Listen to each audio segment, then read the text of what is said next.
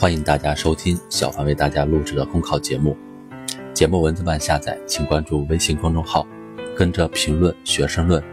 回复“下载”两个字即可。本期话题为：新业态向未来开疆拓土。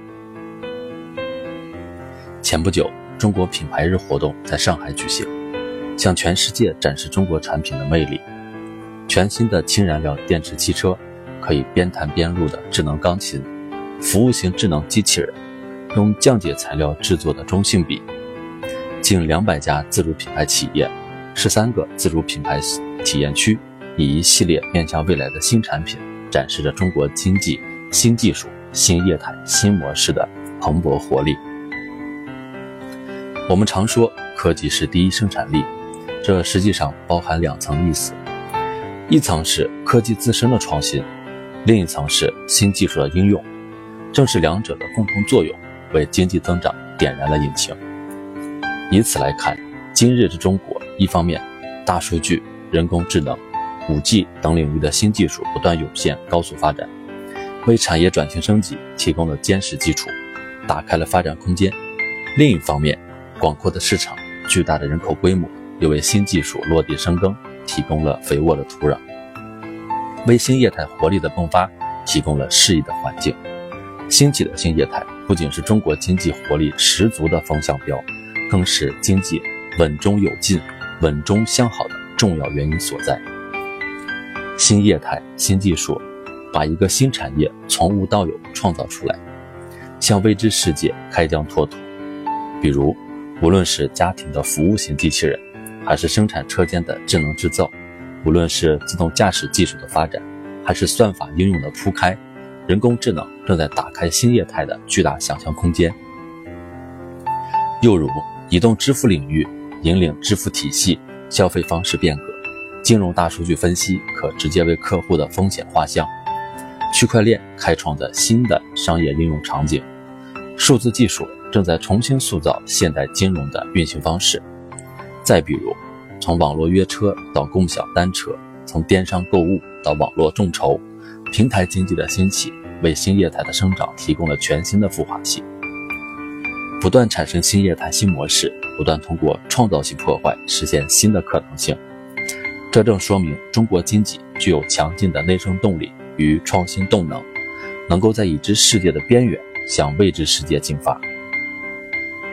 新业态还表现为新技术与传统产业的融合，能够让传统产业实现老树新芽的增量变革。新业态信息化、数字化、智能化的特点，让越来越多的传统产业在拥抱互联网加、智能加的过程中萌发新芽、焕发活力。有这样一个案例：一家传统的服饰企业利用云计算对门店进行数据化改造，不仅打通线上线下销售。随时跟踪各种尺码、款式产品的销售情况，还将门店的销售动态实时数据与工厂相对接，用数据优化供应链，实现快速的跟踪市场变化，以销定产。当有的品牌还在为店租上涨、人工成本走高头疼时，这家企业却在去年创下了成立二十多年以来的最好业绩。用消费端的数据逆向优化生产端的供给，农业种植运用大数据分析可以提升效率，化工生产运用云计算适时调整参数，大幅降低成本。新业态不仅让传统产业兴起来，更让其潮起来，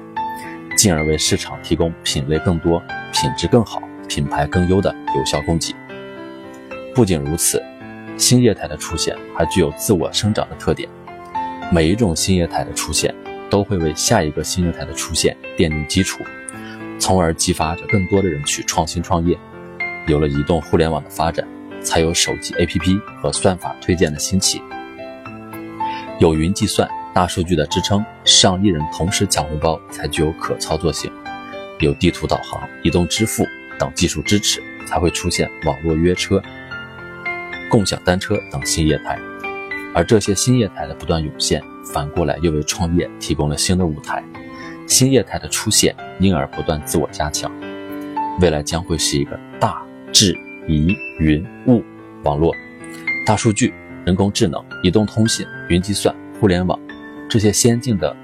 技术落地运用，将打开未来的无限可能，让人们的生活更加美好。可以说，新业态为创新创业孕育了一片热土，让创新的源泉进一步涌流，创业的活力进一步迸发，成为中国经济的繁荣景象。中国经济是一片大海，而不是一个小池塘。势头强劲的新业态无疑是一个例证。放眼当下中国，新技术层出不穷，新业态风起云涌，新模式百舸争流。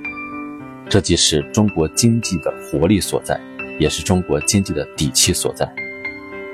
本节目所选文章均来自于人民日报、求是网、学习强国 APP。更多内容请关注公众号“跟着评论学申论”。